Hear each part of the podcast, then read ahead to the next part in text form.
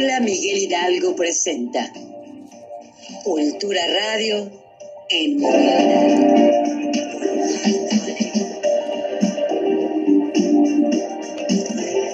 Aula Miguel Hidalgo presenta Cultura Radio en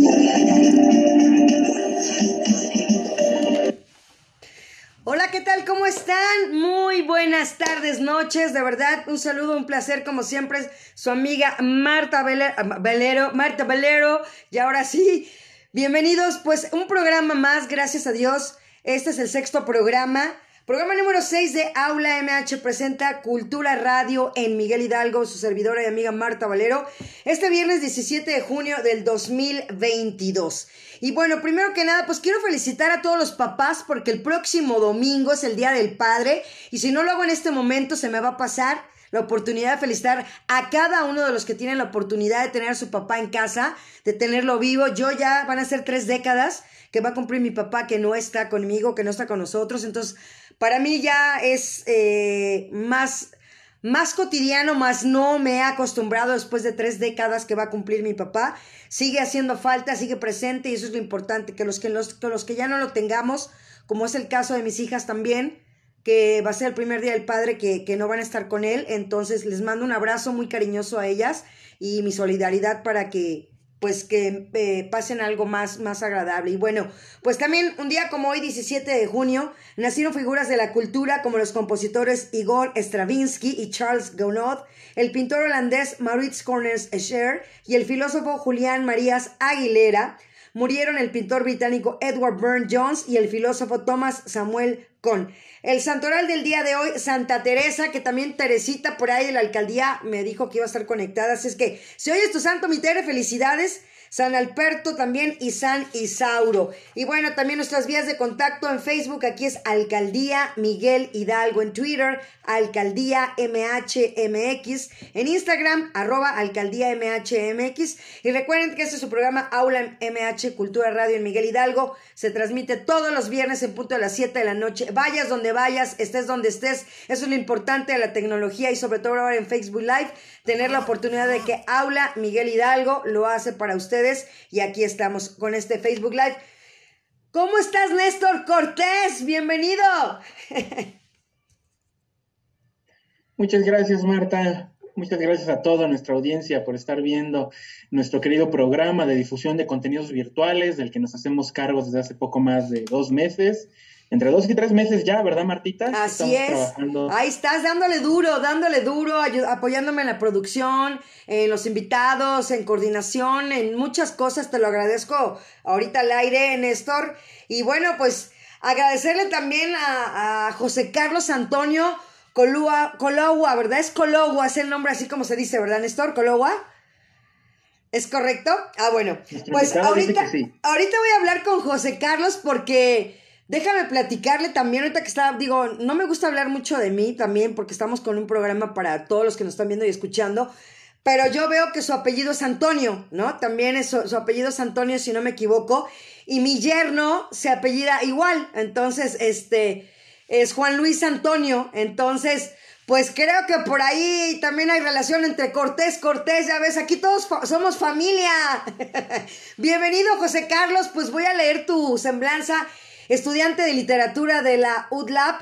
Estuvo dentro de la organización del primer Congreso de Literatura, punto suspensivo, para la Universidad de las Américas Puebla. Ha estado en el trabajo editorial desde hace tres años en la revista literaria Espora Proyecto Editorial, que pertenece a los proyectos culturales de dicha universidad. Actualmente funge como jefe editor de la revista. Asimismo ha publicado algunos cuentos dentro del fanzine, entre los que incluye Los no letrados, El charro y la dama en 2017 y Rutas en el 2019. Así es que José Carlos, bienvenido a tu micro. Tu, micro, Ay, muchas gracias por, por, la invitación, por, tomarnos, por tomarme en cuenta para, para este espacio. Y pues aquí andamos para lo que se ofrezca, para cualquier pregunta. Y pues yo sé que nos vamos a pasar muy bien. Eso te lo, eso te lo garantizo y sobre todo, ¿sabes qué? que el auditorio es parte importante y sin ellos pues no seríamos nada. Y yo creo que ustedes teniendo esa parte tan importante de una revista editorial, ¿no? Pues a mí me gustaría primero que nos platicaras un poquito más de ti, o sea, cómo nace toda esa parte de la literatura, ¿no? Porque jóvenes como tú, como Néstor, como algunos que nos están viendo, que yo les, les envié el link, eh, están interesados en esa parte de la literatura, pudiendo haber tanto reggaetón y tantas cosas que hay que en lo personal, sin comentarios, pero ¿qué, qué viene a tu mente, Golowa, con esto? Ah, pues, ¿cómo empiezo? Pues fíjate que cuando me adentré como a este mundo de la literatura, este, era muy interesante, ¿no? Porque desde chico me topé con que incluso dentro de la literatura hay como estas dos vertientes, ¿no? Como el primero está el canon literario, ¿no? Está estos grandes escritores de renombre y, y que se tienen que leer forzosamente, ¿no? Y pero también luego está como la parte de, pues sí, soy un adolescente de 15 años, 14 años, 13 años, ¿no? Que pues empieza a leer y pues resulta que conecta más con cierto tipo de lecturas que con otras, pero creo que lo que me agrada un poquito de pues el campo literario es que te puedes diversificar en varias ramas, ¿no? No, no precisamente tienes que quedarte casado con, con, los cánones de la literatura, ¿no? Hay muchas cosas interesantes que están por ahí sin leer y creo que es importante resaltar eso, ¿no? Como la diversificación del lector. Wow, oye, Néstor, me están poniendo que no pueden entrar ahorita. ¿Por qué será? Está todo normal, ¿no, Néstor? Este, que no pueden de pues entrar así me pusieron ahorita una compañera, me puso no puedo entrar, pero pues más bien le voy a contestar que sí, que todo está en orden. pregunta, o sea, que, no, no, ven la transmisión bien porque... Ajá, déjame ponerle. no está yendo bien. Sí, yo también. Estás en la página... confirmar que la transmisión se está... Está bien. Ajá, para que nos digan, para que nos, nos informen. Porque yo lo, estoy viendo, o sea, de acá me voy del Zoom, me regreso directamente al Facebook y sí veo ya, ya, ya está subiendo la gente, ya saben, compartan, pónganle me gusta, pongan comentarios para que vean que, que los jóvenes que están el día de hoy aquí conmigo, eh, estamos viendo esa parte de verdad de promocionar esta editorial, promocionar el proyecto de que todos podemos hacer historia y estar unidos, tanto la alcaldía Miguel Hidalgo como jóvenes como José Carlos Cologua, y, también preguntarte, ¿cuál es el origen de la revista? Ah, pues miren, la, la, revista tiene muchos orígenes. Primero empezó como un proyecto estudiantil, este, en 2015, más o menos. Eh, algo interesante de Espora es que al ser un proyecto de la Universidad de las Américas Puebla, eh, nos vamos heredando, por así decirlo, este, este proyectito, ¿no? Este, entra un jefe sale un jefe editorial, entra otro, le, ese le enseña, este, pues ahora sí que cómo funciona, funciona eh, cómo funciona pues toda la revista y, y pues así nos nos lo vamos pasando. Yo entré en 2018 como editor este, nada más. Eh, y pues con la jefa este, que estaba en su momento me capacitó y, y, pues bueno, este, fueron saliendo jefes y jefes y pues hasta, eh, hubo un punto en el que pues ya me tocaba a mí quedar como jefe editor. Pero bueno, volviendo a, los inicios de la revista Espora, este, eh, justo estaba hablando con una de mis amigas, que justo ella fue este, jefa editorial, de hecho se llama Nikitowski, igual este, una compañera muy querida y creo que ahorita está como rompiéndola este, en, en las becas del FONCA y así, ¿no? Ya publicado, es poeta, mi querida amiga. Este, pero bueno, eh, estaba hablando con ella y le dije, oye, este, pues fíjate que me invitaron aquí y, este, y quieren hablar sobre Espora, ¿no? Este, cuéntame tú, este, cómo fueron los inicios, ¿no? Pásame el pues, mensaje. Sí, sí, porque genuinamente yo entré a la universidad 2017 y Espora ya llevaba como tres años existiendo. Entonces, pues ahora sí que hay como mucha historia detrás de dónde viene como todo este proyecto y cómo se fue consolidando básicamente. Em, bueno, el caso es que estaba hablando con ella y me dice, pues mira, empezó como un juego, ¿no? Empezó como una idea, una idea donde nosotros queríamos un espacio, pues, para conversar, conversar, este, publicar, hacer este trabajo editorial, básicamente, ¿no? Me dice, en ese tiempo queríamos como llegar ese, al nivel de, de esas revistas como Aeroletras o como Letras Libres o cosas así, ¿no? O sea, como un proyecto meramente estudiantil. Este, y pues básicamente fue eso, fue un grupo de estudiantes que por iniciativa dijeron, hagamos un espacio cultural y veamos cómo sale. Y pues desde ese momento se ha ido como heredando este, este proyecto a, a, las, a las generaciones que vienen entrando a la, a la carrera, porque justamente el proyecto es proyecto del Departamento de Letras y Humanidades. Este, entonces, pues es eso. En los últimos años ha ido creciendo, hemos tenido como pues el nacimiento de este suplemento web, que ahora ya, no solamente publicamos este, eh, género literario, sino también publicamos columnas o publicamos este, pues diversos tipos de concursos, ya sea como este, eh, arte digital, entre otras cosas, ¿no? O sea, ha sido como un crecimiento como paulatino, pero que ha sido como sólido en ese caso, ¿no? Pues... Ok, pero entonces, Cologua, eh, eh, nada más explícanos una cosita, o es una pregunta medio inquisitiva. ¿Tú, ¿Tú, dirías que Yaspora está a las alturas de Letras Libres o que hace una revista como Letras Libres lo que es?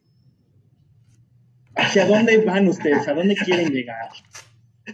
Este, vaya, si nos tuviéramos que comparar con Letras Libres por su medio de alcance, este, pues no, ¿no? Seguimos siendo un proyecto chiquito. Hemos ido creciendo, hemos, este, pues sí, abierto espacios culturales, pero creo que todavía falta camino por recorrer. Este, pero no sé, igual siento mucho que eh, lo que tiene letras libres o lo que tienen, pues sí, estas revistas grandes, pues es este, este campo cultural que, lo, que, los, que las rodea básicamente, ¿no? Y que les da valor cultural, ¿no? Y pues su antigüedad, entre otras cosas, ¿no? Este, pero pues nosotros al ser un proyecto de estudiantes, pues ahí vamos, ¿no? O sea, no vamos como a un paso súper acelerado, pero no digo que no podamos llegar a hacerlo. Claro que tenemos el objetivo de, llegar a hacer, pues sí, un macro espacio cultural, pero pues en eso andamos. Pues yo creo que es importante, ¿no, Néstor? Ustedes como jóvenes ver estos proyectos y con, con la Así que con la filosofía que traen de vida, con esa literatura, con, el, con el arte en los poros, completamente, ¿tú cómo lo ves, Néstor? ¿Tú cómo lo ves por fuera? Soy, soy familiar con proyectos editoriales este, similares y es, este, es como que lo que nos interesa de este lado, ¿no? a lo mejor la pregunta puede ser incisiva, puede ser inquisitiva, Cologua, pero es una pregunta muy honesta. ¿Dónde están ustedes parados eh, respecto a los otros proyectos editoriales? Y no, necesariamente porque quiera hablar de competencia, ¿no? Es eh, qué los diferencia a ustedes, en dónde quieren diferenciarse, qué los hace especiales, qué creen ustedes que es su chispa particular. Pues cuando una vez igual nos hicieron esa pregunta, ¿no? Como, ¿qué es lo que caracteriza a Spora? este, pero, vaya, es que es, es, interesante esa pregunta porque tiene sentido, ¿no? Preguntarse como, de todo el mar de revistas literarias que vienen naciendo en, en este momento, este, y que hay un mar de convocatorias y que hay un mar de gente que quiere escribir en esas revistas, que quiere ser publicada en esas revistas. Este, vaya, no digo que Espora no tenga como su singularidad, o sea, una singularidad puede ser como, bueno, pues viene un proyecto de la Universidad de las Américas, ¿no? Esa sería la gran singularidad. Pero creo que a mí lo que me encanta de, de los proyectos como Espora es que justamente no quiero decir que nos anteponemos a, este, a esta gran industria cultural, ¿no? Que, solamente busca este, repetir y replicar sin ningún chiste, ¿no? Este, que o sea, básicamente está como ahí agarrada como al capital y la producción y bla, bla, bla, ¿no? Básicamente nos separamos de todo ello porque pues es básicamente un, ahora sí que es por amor al arte. Em, claro, y tampoco sin ser este, eh, o sea, por tirarle la piedra a alguien, ¿no?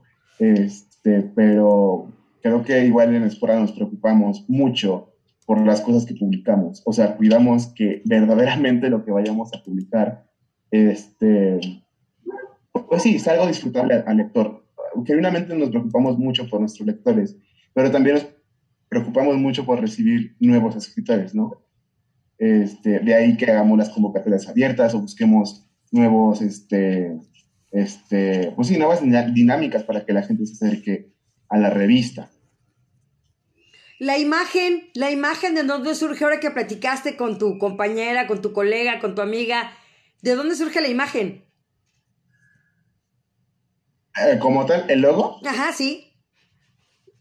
Ah, esa es una historia chistosísima. Ajá. Este, Espora, pues entra como, le digo, este, este proyecto, esta idea editorial, ¿no?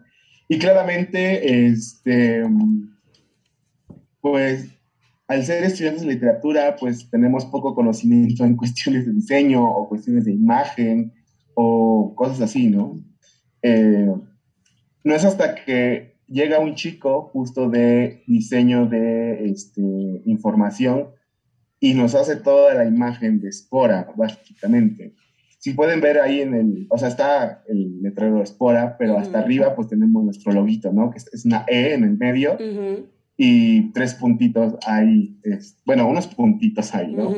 Eh, básicamente porque es la idea de Spora como esta vía este, cultural que se expande, que, se reproduce, por así decirlo, este, pues sí la tenemos muy presente, ¿no? Este, no querer como enfrascarnos en estos, pues sí, en este, no quiero decir cliché, pero sí como en esta idea hegemónica de como, oh, sí, la gran literatura y este, y solamente aquí pasan como los intelectuales o no sé, las grandes escritores, ¿no? No, o solamente somos este, textos para gente selecta y culta. Pues no, básicamente si queremos abrir un espacio donde todos puedan llegar, pues es eso, ¿no? Este, es que no quiero usar la palabra humilde porque sería horrible, pero sí, ¿no? O sea, como bajarnos de esta idea de como, eh, sí, ¿no? La, la, literatura y la cultura solamente como para gente selecta, ¿no? Queremos llegar más allá de eso como un equivalente a este lema de película animada de cualquiera puede escribir. Ándale. Pero, o sea, vaya, cualquiera puede escribir, ¿no? Pero, o sea, sí, sí hay diferencia, ¿no? Cuando alguien, pues, escribe es que no quiere decir que escribe bien, porque también es como algo es que Es una pregunta muy, muy importante, Coloba. A ver, ustedes tienen una convocatoria, ¿no? Este, la gente, los interesados, hombres, mujeres, niños, no binarios, mandan sus trabajos. ¿Qué hacen ustedes? ¿Cuál, qué, ¿Qué es lo que ustedes ven o lo que ustedes intentan buscar en estos textos que les hace decir, ah, este no está escribiendo como un gran intelectual, este no es pretencioso, este no, esto es lo que buscamos, ¿no? No sé si buscan ustedes algo nuevo, algo independiente, algo, no sé, New Age, postmoderno, ¿qué categorías son las que usan para definir el trabajo que quieren? Creo que nosotros, y creo que ahí podría responder la pregunta, ¿no? Que me hicieron como que nos caracteriza Espora. Este, creo que igual nosotros nos alejamos como de esta idea de como, oh, sí, la, la novedad, este, eh, lo nuevo es lo que necesitamos, ¿no? Porque al final de cuentas, eh, como decía este autor que escribió contra la originalidad, que ahorita se me acaba de ir su nombre, como lo nuevo no existe, o sea, simplemente existen estructuras que se repiten, pero en el proceso este, es lo que vale mucho, ¿no? Entonces, en Sport, en Sport pone, lo que tú me decías, ¿no? Nos llegan textos, nos llegan, este, pues sí, por medio de nuestras convocatorias, y lo único que buscamos que en textos es que estén bien escritos, más que nada, ¿no? No que tengan como, pues ya sabes, lo típico, ¿no? Este, vicios del lenguaje, este, que no caigan en lo cliché, que no caigan en lugares comunes, o sea, ese tipo de cosas, ¿no? O sea, sé que me contradigo un poquito porque digo como, no, pues es que no buscamos lo, este, lo original, pero creo que hay como diferentes niveles dentro de la dictaminación que hacemos dentro de Espora, en la que, pues sí, un grupo de siete chavos de literatura este, se pone como a, a elegir como qué texto merece la pena ser leído o qué texto no. Ay, pues aquí ya mira, están viéndolo, los perros de madero, también un saludo, nos pone saludos, nuestros mejores deseos, también Margina Valero, Grillo Flores también y ah, también otras dos personas, pero no alcanzo a ver quién más. Tú podrás ver quién más está viéndolo, Néstor, aparte de quién más. Este, no, en, en este momento, desde mi aparatito, eh, no, no tengo acceso a esa lista. Ok, bueno, también Abraham Gorostiza, también de la alcaldía, que también nos está, nos está sintonizando. Y bueno, a mí me gustaría también preguntarte, Coloa, Coloa, este, ya está lloviendo aquí, ya ves, estábamos hablando de eso. ya, ya llegó la lluvia por este lado. Y bueno, también preguntarte en la parte, como dice, como dice Néstor, ¿cómo hacen esa separación? ¿Cómo se puede animar la gente? ¿Tienen que ser esas convocatorias? Nada más es entre universitarios. ¿Cómo se maneja esas convocatorias? Nosotros que no tenemos ese conocimiento, ¿nos podrías invitar a darnos esa información? Sí, claro. Eh, básicamente las convocatorias las sacamos cada dos meses. Este, o bueno, tratamos de sacarlas cada dos meses. Eh, tenemos como diferentes tipos de, este, pues sí, eh, publicaciones. Tenemos lo que son nuestros escritores como internos y tenemos los escritores externos.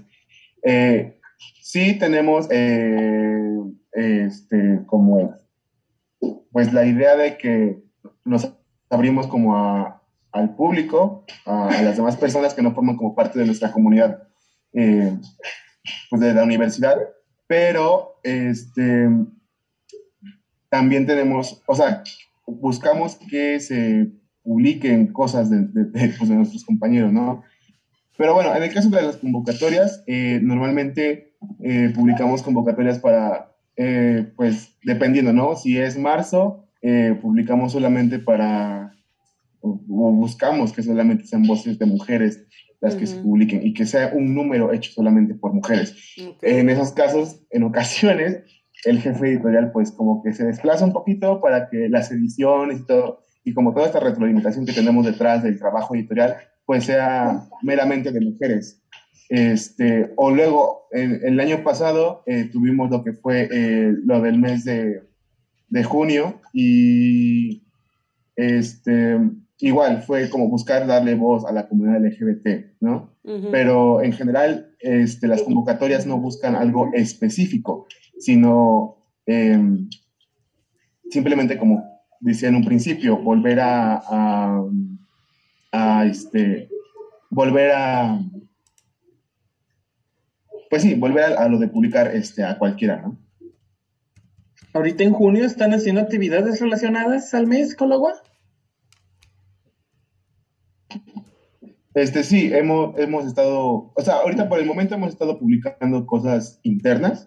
Este, quisimos darle como el espacio a nuestros compañeros que son parte de la comunidad LGBT que publicaran sus este, textos dentro de la página web.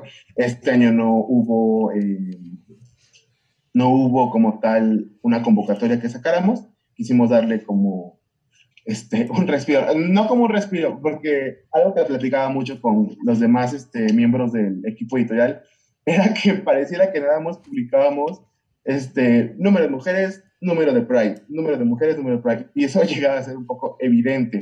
No digo que esté mal, pero igual es como, pues si tenemos estos otros espacios como la página web donde podemos publicar a diversos autores, pues ocuparlo, ¿no? Y aprovecharla. Y entonces, ¿qué nos cuentas sobre esos otros espacios culturales? ¿Qué tenemos en tu sección de columnas, por ejemplo? Ah, la sección de columnas es muy interesante. Eh, tenemos, este, hablan, o sea, se tocan temas muy, muy, muy diversos.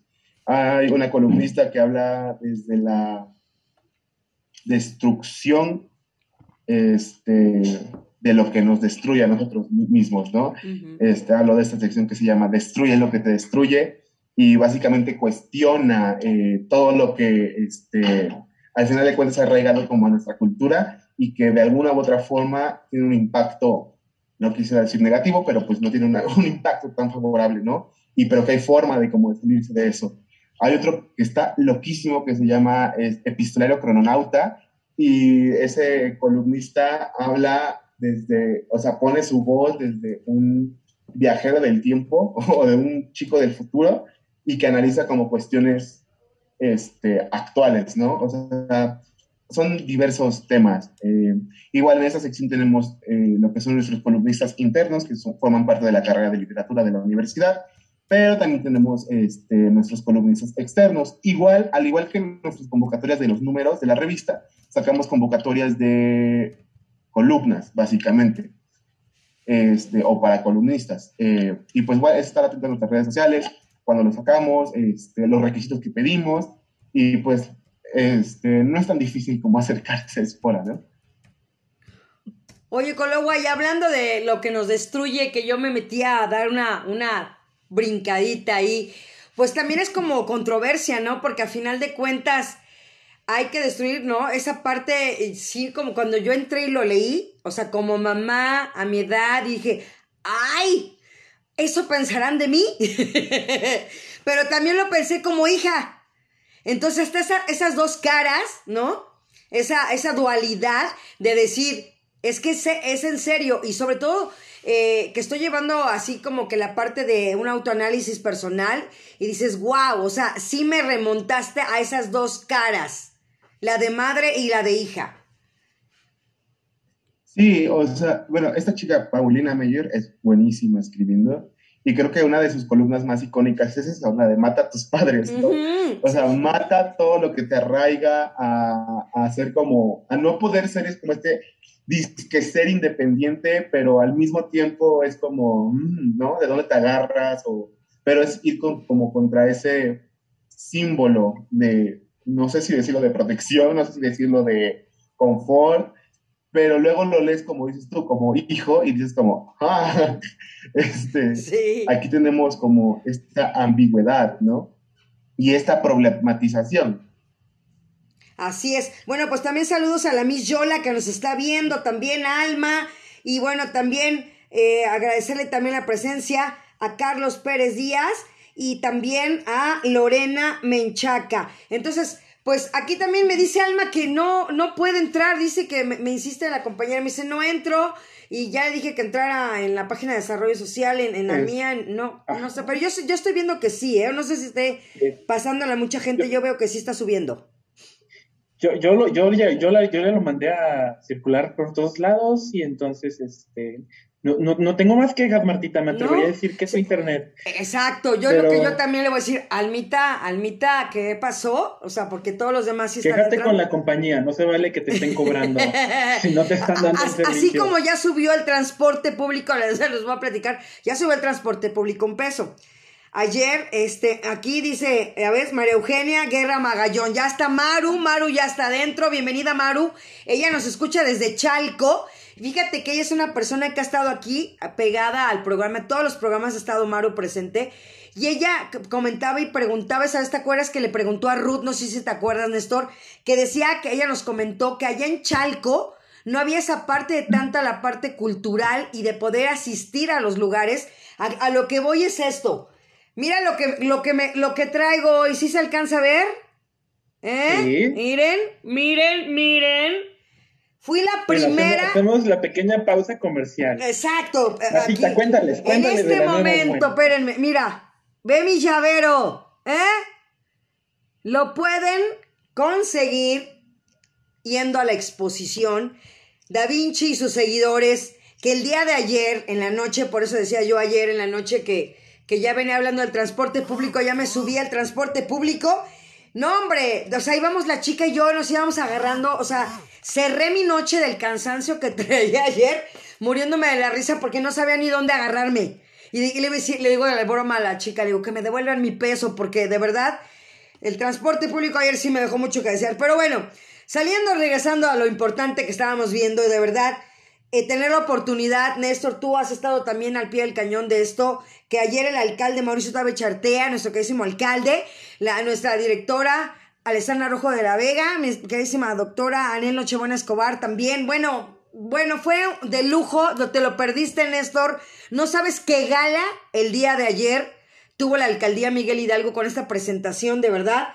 Hoy fui, por eso te digo, volvimos a ir, estar trabajando, estar checando, estar revisando y, y fui la compradora número uno. O sea, fui la número uno en comprar, que quiere llevarme todo. Hay tazas, tazas mágicas, playeras, este, bueno, ya había gente, ya había gente, me da gusto. Esto es el primer día, hoy, hoy está calientito este tema, está como pan recién salido del horno.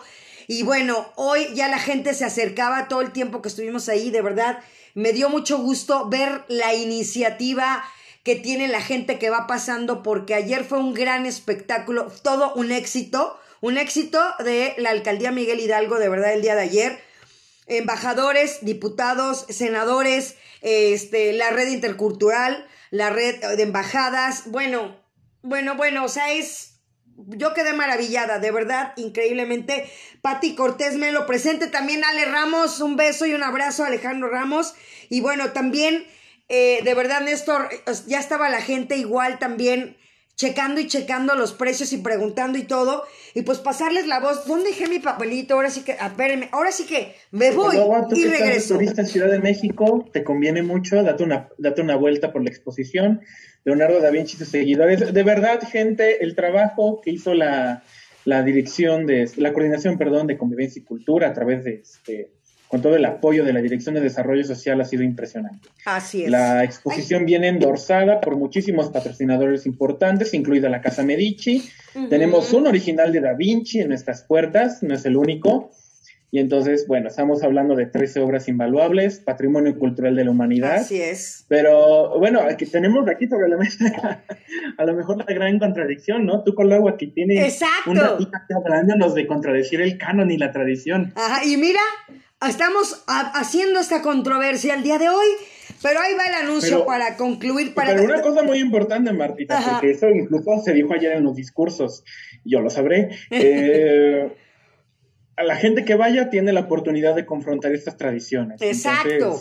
y bueno, pues mira, con papel, ahora sí que puño y letra de las chicas que están atendiendo muy amablemente, la verdad, la, seguridad, eh, el personal de seguridad, eh, muy lindos, o sea, pasan las personas bien atentos, bien lindos, o sea, yo como ciudadana normal y que vivo orgullosamente y trabajo orgullosamente en la alcaldía Miguel Hidalgo y soy parte de, y soy vecina, hoy me sentí muy orgullosa de las dos cosas. Entonces, bueno, siempre, pero hoy más y ayer. Entonces le pedí de, favor a las chicas, mira, bien lindas, me dieron todo, que de todas maneras ya me lo sabía, pero dije, quiero que, cotejarlo. Y bueno, Exposición de Vinci y sus seguidores, adultos 100 pesos, estudiantes 80 pesos, menores de 12 años 60 pesos. Y discapacitados 60 pesos. Los descuentos se aplican con identificación, es muy importante para que ustedes ya no vayan a dar la vuelta o les salga diferente el precio, aprovechen, desde aquí se les está diciendo, ¿sí? Los descuentos se aplican con identificación 60 pesos. Y el horario es de lunes a domingo, sin descanso, porque la cultura no descansa. Así es que es lo que decimos, la cultura no descansa y lo aplicamos y lo cumplimos. Así es que es de lunes a domingo, sin descanso, de 10 de la mañana a 7 de la noche. Horario corrido. Y bueno, los lunes, ya nos lo decía nuestro alcalde el día de ayer, completamente gratis. Entonces, los lunes hay pequeñas restricciones nada más, recuerden, se van a ir formando, se van a ir pasando de grupos para que no se haga una aglomeración. El cubrebocas obligatorio, ¿no? Que cuando estoy yo ahorita con ustedes me siento hasta rara porque ya todos los días traigo cubrebocas. Para mí es así como que wow, ¿no? Entonces, pues sí, tómenlo en cuenta su cubrebocas y, y no se lo pierdan. Digo, no le den tiempo porque esto va a estar el día de la no violencia de la mujer casualmente hasta el 25 de noviembre un día después de mi cumpleaños. También otra, otra pequeña observación. Así es que no lo dejen pasar, aprovechen. De verdad, mucha gente no le importó Néstor hoy, el día de hoy te lo puedo decir, el tiempo que estuve toda la mañana ahí, eh, no les importó a la gente decir, vengo el lunes.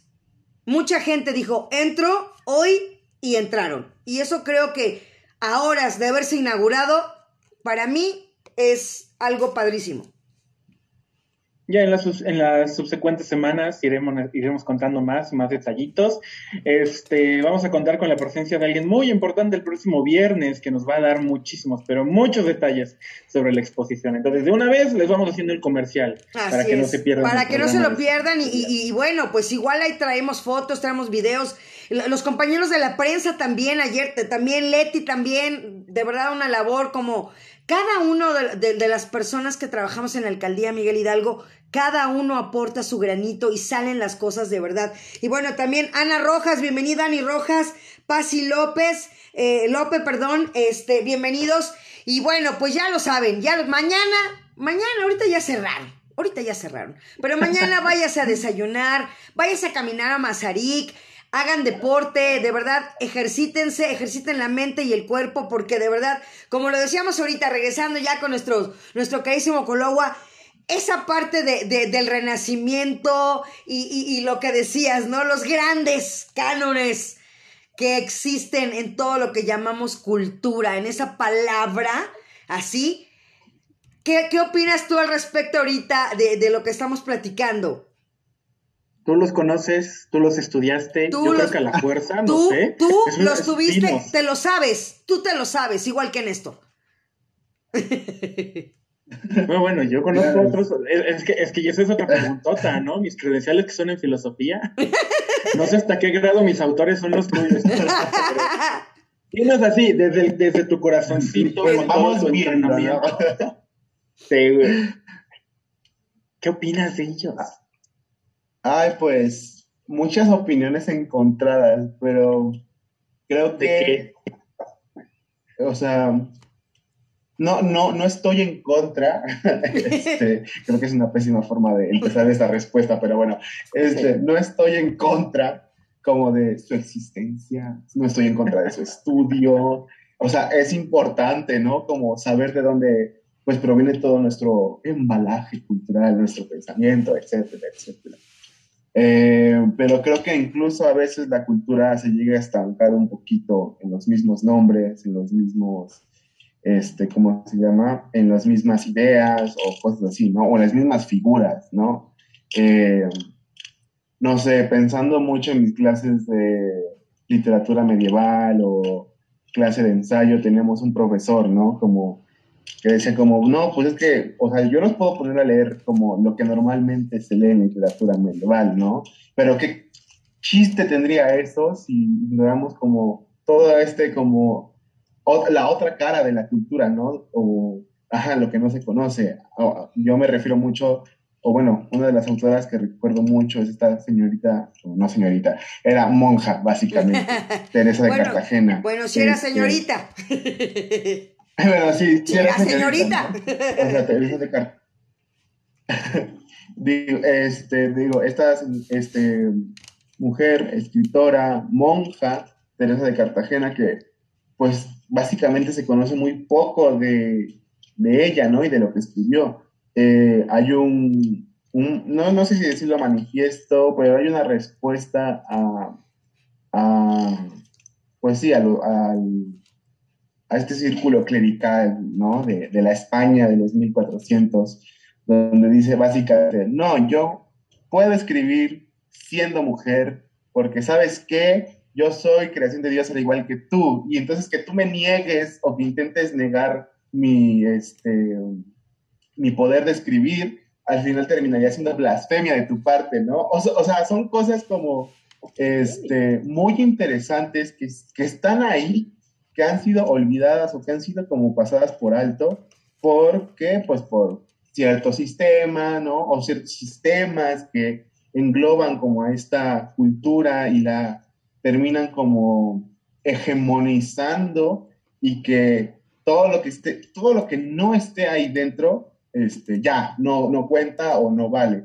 Este, vuelvo al mismo punto siento que sí es importante tenerlos en cuenta, porque claro, hicieron un gran aporte, no, eso nadie se los niega, ¿no? Este, pero a veces pienso que es mejor como voltear a otros lados este, y ver que existen más ideas, ¿no? Y que no, y que nada está este, dado por hecho, ¿no? O sea, no, no hay nada como inamovible, sino que todo está en constante cambio o en constante movimiento. Y eso, por supuesto, a ti te encanta, ¿no? Porque, bueno, aquí voy a hacer una pregunta este, engañosa porque así, la respuesta. Así colmilluda. Así filosa. Sí, claro. no, sí, porque yo ya sé más o menos qué vas a responder, pero quiero que la respondas para que una, o sea, aquí nuestra querida Martita Valero este, sepa más y nuestro público también se entere, ¿no? Cuéntanos, Coloba, ¿a ti qué te gusta? ¿Qué es lo que te gusta leer? ¿Qué es lo que te gusta escribir? A mí qué me gusta. Yo ya sé por dónde va la piedra, pero estamos en el mes más apropiado para hablar de, de, del arco iris, del Rainbow Power. no, yo encantado. Dinos, con la dinos, dinoslo tú, dinoslo tú. Explícanos tú. O sea, genuinamente, sí, o sea, en, a lo largo de la carrera, pues sí, conocí muchos autores, ¿no? Pero creo que algo que me ha hecho como que mucho clic en este, en este caso de las lecturas o de mis lecturas predilectas pues tiene que ver mucho con eh, escritos que hayan abordado el tema pues de la presencia este, LGBT dentro de este constructo social, ¿no?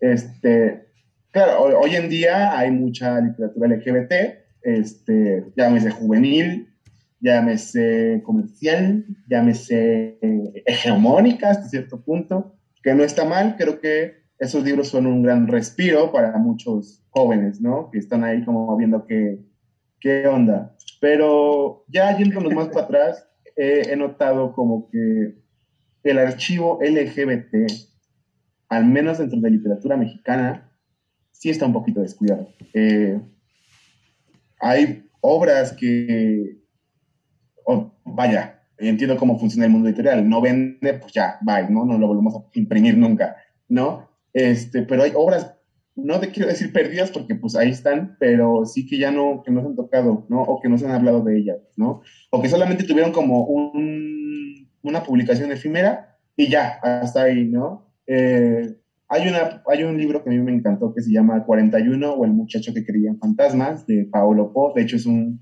libro muy interesante porque aborda como este.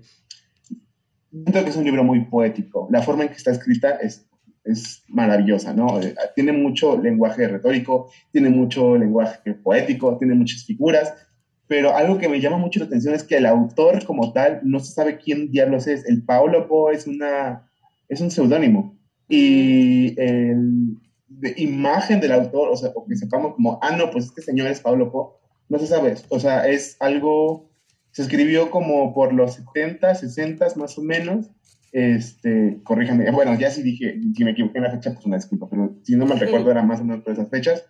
Y el escritor, pues sabiendo cómo estaba el tema de la homosexualidad en ese momento, decidió publicarlo con un seudónimo y sin saber su figura. Hasta apenas en 2019, 2020, este, fue cuando se volvió a reeditar este libro y que pudo volver a ver la luz.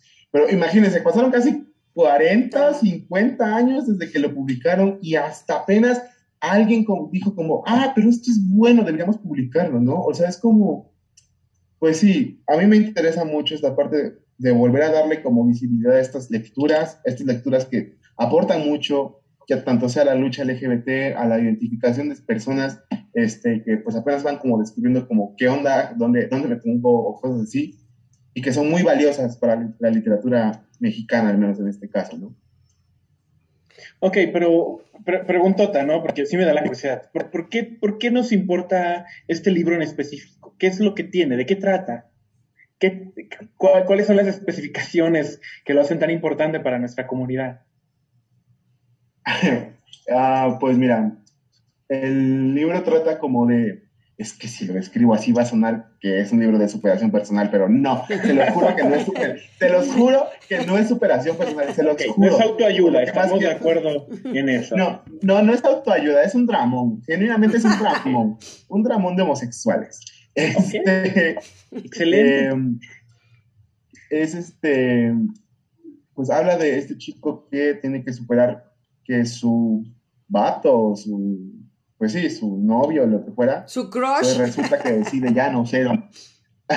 no, bueno, se da a entender que ya eran pareja, ah, pero el caso es que este chico, eh, su, su, novio, es este, pues alguien de la clase acomodada, alguien de la clase, pues sí, ¿no? Este, alta y de repente por tener que seguir esos estigmas, o bueno, seguir manteniendo su, figura de buena persona o persona de bien, decide ocultar su homosexualidad a pesar de que ya la había como este destapado, por así decirlo.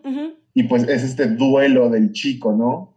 Saber que está ahí la persona que más ama, que más, etcétera, etcétera, pero que no puede estar con ella porque ha decidido ser heterosexual, por así decirlo, ¿no?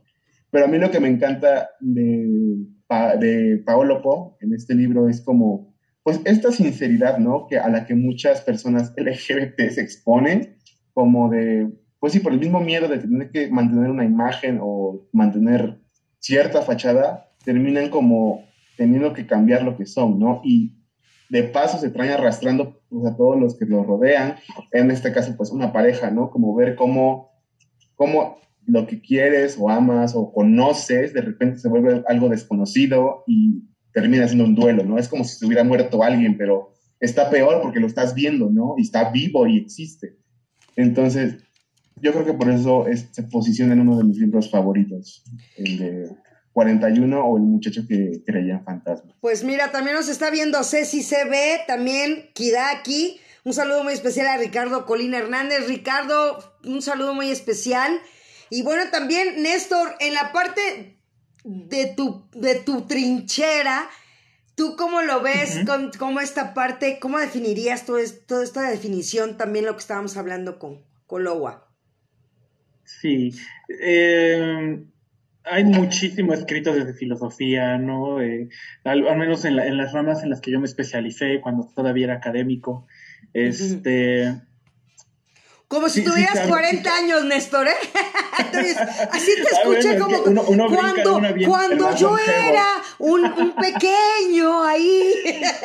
Porque Néstor, déjenme decirles que, tiene 23 años. ¿Sí o, me, ¿sí o no? ¿O me ah, equivoco? Sí, no, ah. sí, tienes razón. No, no, no me manda, no es cierto. yo decía como que, ay, dije, bueno, entonces, ¿yo dónde quedo? es, que, es que les juro, les juro a los dos que esa época se me hace ya extraña. Y o sea, estamos hablando del año pasado. Ay, tú. Y, y, ya tiene rato que, que no, que, no pienso en, mis credenciales. Este, mira, estar aquí, estar aquí platicando contigo, Coloba, o cuando voy a comer con los colegas, este, y nos ponemos a debatir si se siente como desempolvarme. Mm. En ese sentido, tu Martita ahorita me estás sacando al ruedo y si es como de, eh, madre, ahora de qué me acuerdo. o sea, ahorita estoy en la mente abriendo el baúl de los recuerdos de, a ver, yo me acuerdo de esto. ¡Qué bueno! ¡Eso es bueno!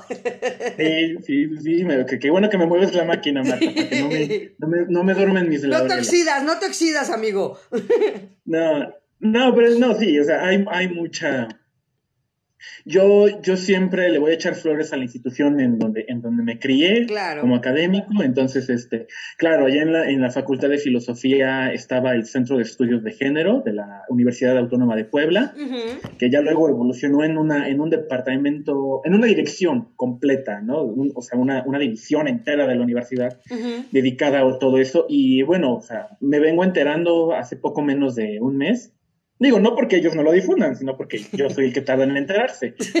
es diferente, es este, diferente. Sí, que por allí está este, la doctora, la directora de, la, de esta división, de esta, de esta dirección, la doctora Mari Carmen García, que daba clases en la FIL. Eh, bueno, abrió una división de este, diversidades sexuales. Eh, y entonces, este, bueno, no sé si de que se le estará viendo esto, doctora Mari Carmen, mando un saludo. un saludo porque no, a lo mejor no está ahorita, pero lo va a ver. O sea, esa es la ventaja y la desventaja de que, de que hay gente que está trabajando, hay gente que me dice, Marta, lo veo yo siempre al día siguiente o en cuanto tengo mis ratitos le dejo la pausa o le adelanto y le pongo pausa, ¿sí me entiendes? Eso es lo padre de la tecnología también, o sea que tú síguele, amigo. Y, entonces, este, no, sí, por supuesto que se te van a enterar que estamos hablando de ellos. Y entonces, este, bueno, yo, o sea, enterándome de sus actividades, enterándome de las actividades que hacía, por ejemplo, el Colegio de Lingüística, de Literatura Hispánica y Lingüística, que su, su Encuentro Nacional de Estudios Queer, si no me equivoco, ya van por la cuarta o quinta edición. uno, aunque no está empapado de esos temas y aunque no sé, no, yo nunca decidí especializarme en esos temas o vivir de ellos, pues bueno, se le pegan a uno muchas cosas.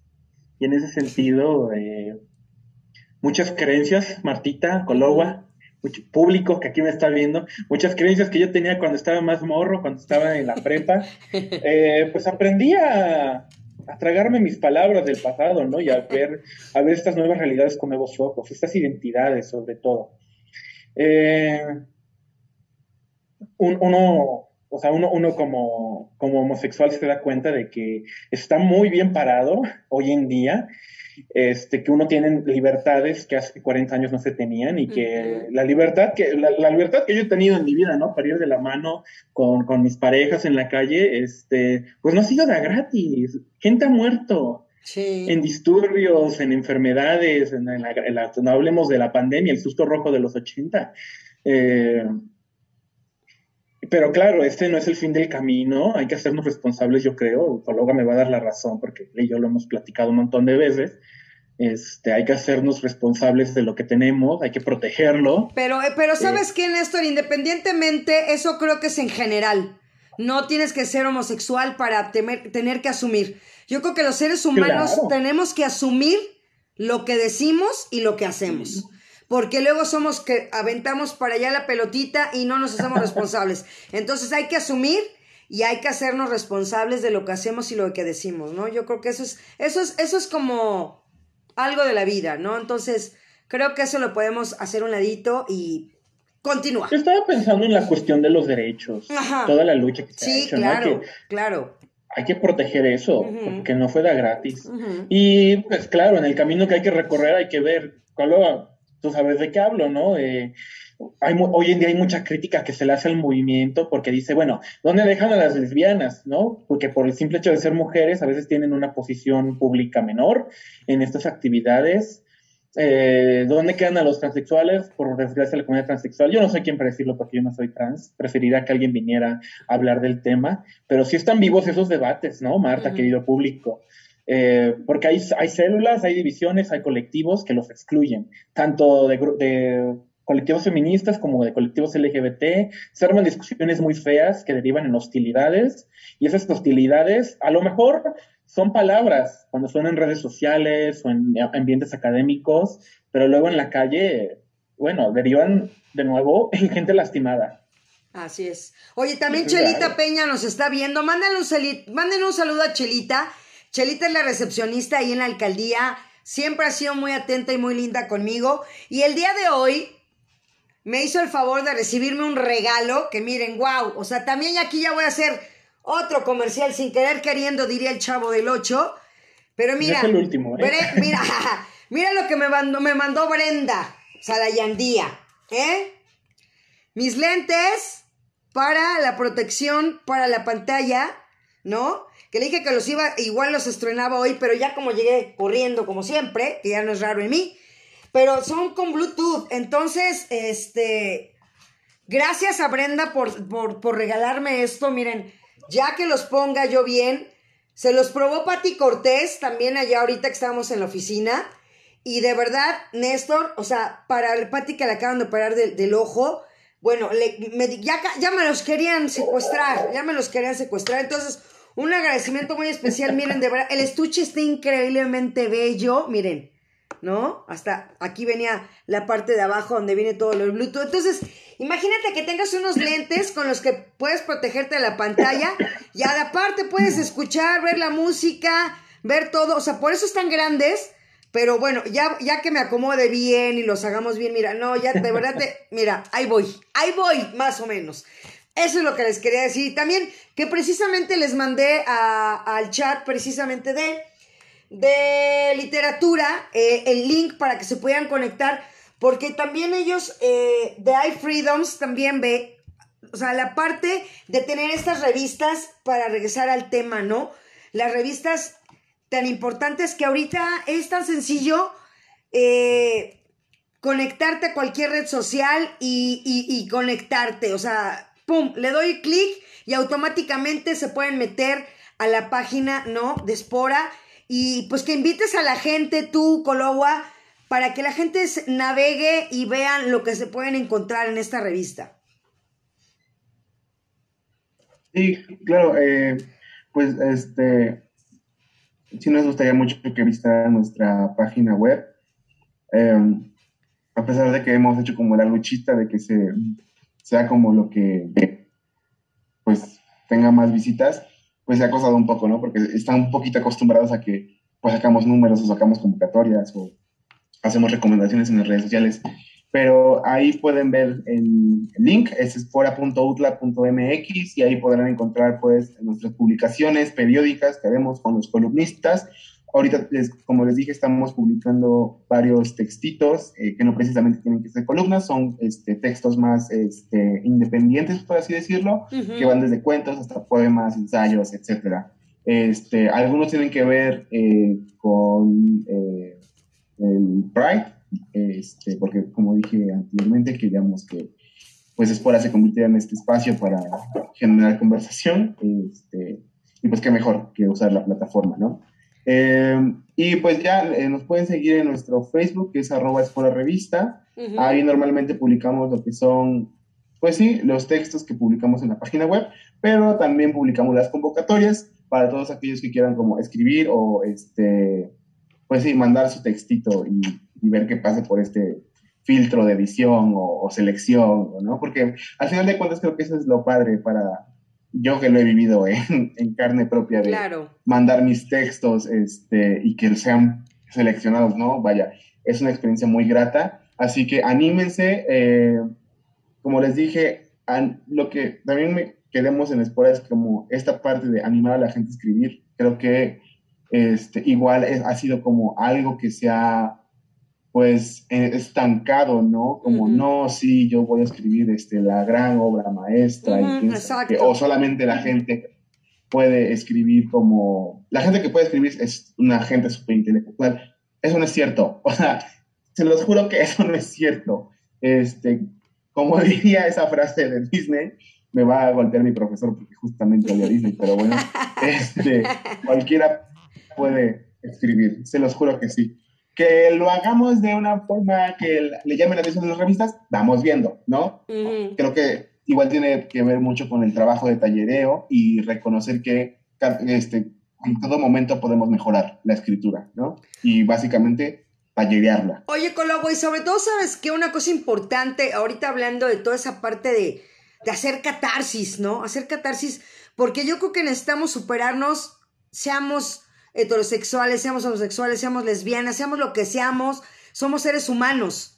Y eso es lo importante. Y el ser humano necesita estar en constante movimiento, como ya nos lo decías. Y estar en constante movimiento, una de las maneras de las que puedes sacar lo que traes atorado de verdad, de emociones, de sentimientos, es a través de la escritura. Y es de lo que más te pueden recomendar, hacer una buena catarsis con la escritura. Sí, claro que sí. Al, final de cuentas, la escritura es este, expresión, ¿no? Este, es un tipo de arte en el cual damos forma a lo que sentimos o damos forma y sentido a lo que queremos decir, ¿no? Que haya diferentes técnicas, bueno, eso ya es muy independiente del escritor, ¿no? Pero al final de cuentas, tener en cuenta eso, eh, que es una vía de expresión. Así es. Pues excelente. Oye, quiero que me pongas unos saluditos también, porque cada vez vamos mejorando este programa, haciendo la producción. Este, si luego al ratito también nos dijo Aaron Ida la semana pasada que cuando él tenga boletos de teatro, en cuanto no los consiga, también vamos a darles boletos de teatro aquí, porque lo importante es que nos sigan que estemos en comunicación, que sigamos avanzando. Y pues me gustaría que pusieras este uno de los saludos, si se pueden poner los dos, Néstor, pues que la gente vaya viendo. Claro que Venga. En lo que se ponen, este, dame un segundito, Marta. Este, en lo que los vamos poniendo, yo mando dos saluditos, este, queridos amigos que me están viendo, José María Vigil Escalera, te quiero mucho. Digo, ya sé que te vi hace como dos horas, pero gracias por, por acompañarnos en el programa. Y mis dos mejores amigos de toda la vida, Andrea Chabón, Rodrigo Franco, gracias por igual estar con nosotros el día de hoy, haciéndonos bolita. Eso, venga. Venga, esos saludos. Ya está, ya está cargando, ¿eh? Aquí va. Sí, ya veo qué dice ahí. Venga. Nos, manda, nos mandan esto, nuestra pequeña compañía. Para Cultura Radio en la alcaldía Miguel Hidalgo. Saludos de Beto Batuta de qué payasos para que vengan al Metropolitan el 19 de junio, o sea, este domingo a las 7 de la noche. ¿Eh? O sea que vayan a ver a qué payaso el próximo domingo ahí en, en el Teatro Metropolitan. Y bueno, ahí viene